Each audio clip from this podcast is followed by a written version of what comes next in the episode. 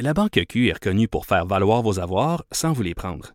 Mais quand vous pensez à votre premier compte bancaire, tu sais, dans le temps à l'école, vous faisiez vos dépôts avec vos scènes dans la petite enveloppe. Hmm, C'était bien beau.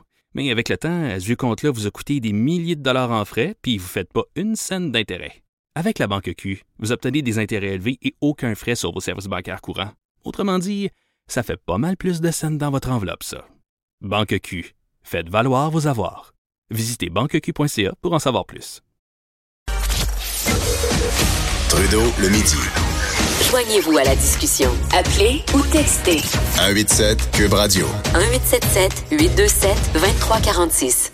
Développement majeur euh, dans l'histoire de la jeune fille martyre de Granby qui est décédée, décédée à la fin du mois d'avril dernier. On se souvient qu'elle avait été trouvée dans un état critique dans euh, sa résidence familiale le 29 avril avant de succomber à ses blessures. Le lendemain, il y avait des accusations initiales qui avaient été déposées pour la belle-mère la fameuse belle-mère de 36 ans, on parlait de voies de fait grave et de séquestration.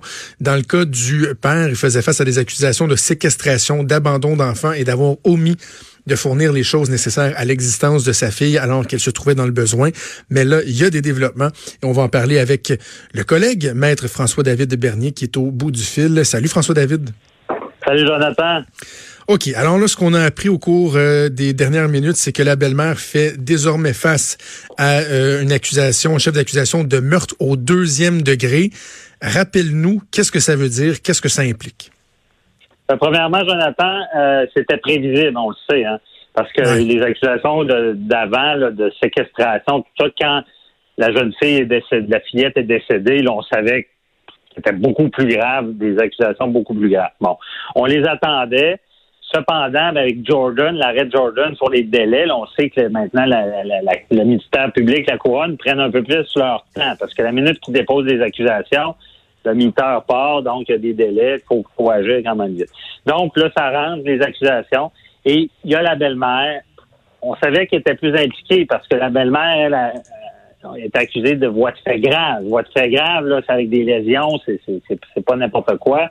Le père, lui, c'est séquestration pour avoir donné les soins à son enfant.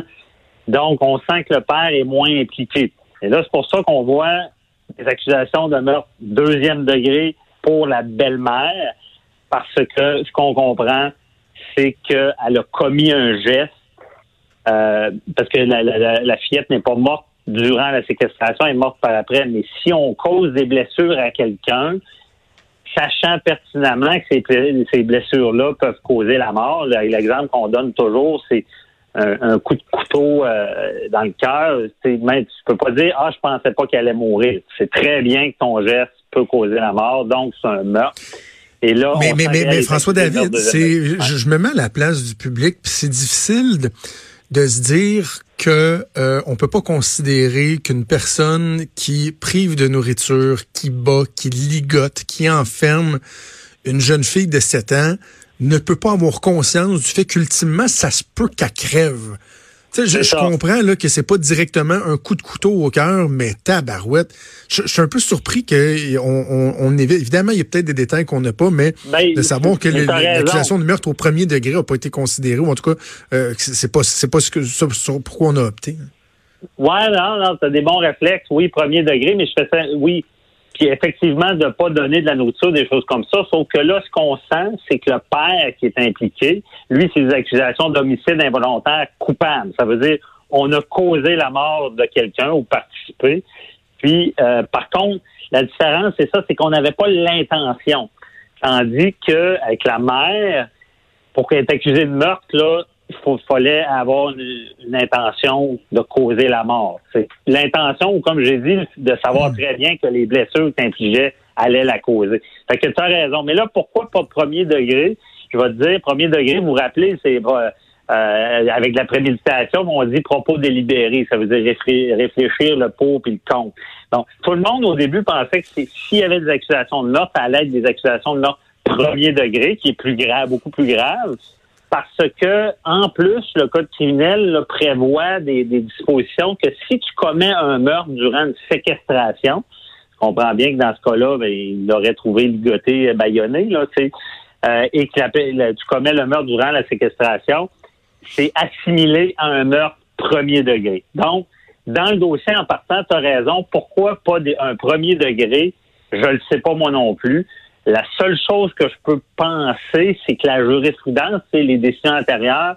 Peut-être le fait que la jeune fille soit, la, la fillette soit pas décédée durant la séquestration, mais par après à l'hôpital. Peut-être que c'est pour ça que le ministère public, la couronne qu'on appelle, n'a pas été jusqu'à un premier degré.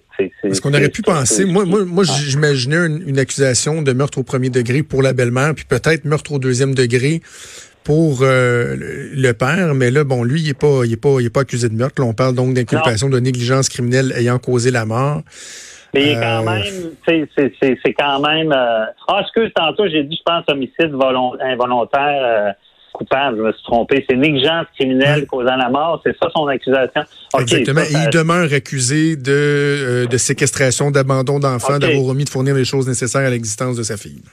OK, ben désolé avec mon homicide involontaire coupable, ça se ressemble, mais là, c'est euh, euh, négligence criminelle causant la mort. Ça, c'est vraiment, c'est agis d'une manière déréglée, téméraire. Ça veut dire qu'un père normal euh, ou un, tuteur normal ne ferait jamais ce genre de choses-là.